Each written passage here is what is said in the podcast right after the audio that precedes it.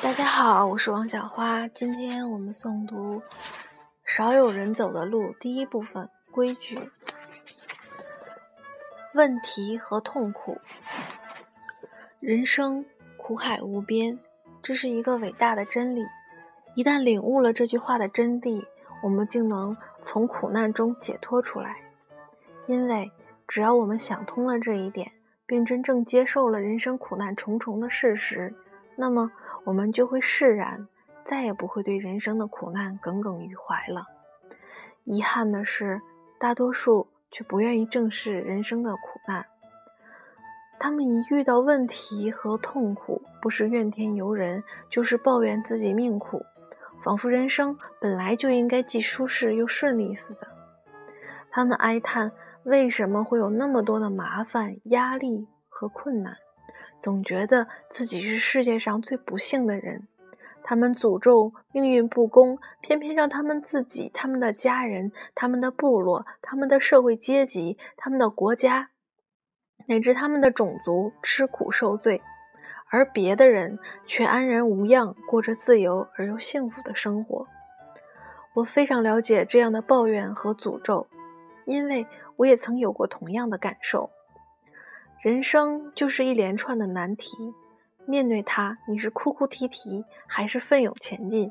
你是束手无策的叹息，还是积极想办法去解决，并将方法毫无保留地传给后人？解决人生难题的关键在于规矩，无规矩不成方圆。人若缺少了规矩，就不可能解决任何问题。某些规矩只能解决某些问题。一套完整的规矩才能解决人生所有的难题。生活中遇到问题，这本身就是一种痛苦；解决他们的过程又会带来新的痛苦。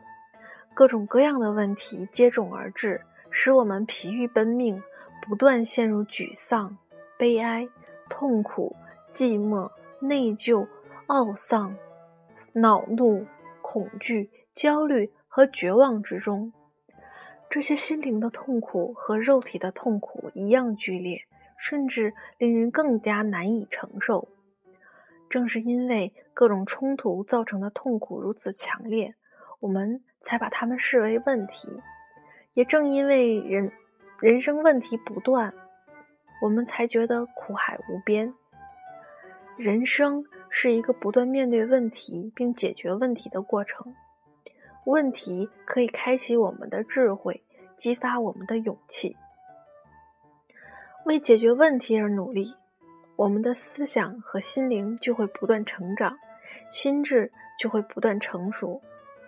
学校故意为孩子们设计各种问题，让他们动脑筋想办法去解决。也正是基于这样的考虑，我们的心灵渴望成长，渴望迎接成功，而不是遭受失败。所以，他会释放出最大的潜力，努力将所有问题解决。问题是我们成功与失败的分水岭。承受面对问题和解决问题的痛苦，我们就能从痛苦中学到很多东西。美国开国先哲本杰明·富兰克林说过：“只有痛苦才能给人带来教益。”智慧的人不会因为害怕痛苦。而逃避问题，他们会迎上前去，坦然承受问题带给自己的痛苦，直至把问题彻底解决。然而，大多数人却缺乏这样的智慧，在一定程度上，几乎人人都有害怕承受痛苦的倾向，几乎人人遇到问题都有回避的想法。有的人不断拖延时间，希望问题自行消失。有的人对问题假装视而不见，或尽量忘记他们的存在；还有的人用药物和毒品来麻痹自己，企图把问题排除在意识之外，换得片刻解脱。我们总是回避问题，而不是直接面对他们。我们只想远离问题，却不想经受解决他们带来的痛苦。回避问题和逃避痛苦的倾向是人类心理疾病的根源。人人都有逃避问题的倾向，因此绝大多数的人心理都存在缺陷，真正的健康者寥寥无几。有的逃避问题者作茧自缚，躲藏在自己营造的幻想世界里，与现实生活完全脱节。心理大师荣格一针见血地指出，所谓神经官能症，就是人类痛苦最常见的替代品。替代品最终带给人的痛苦，甚至比逃避的痛苦更为强烈。正因如此，神经官能症才成为最棘手的问题。不少人还没有解决旧的问题和痛苦，却又要逃避新的问题和痛苦。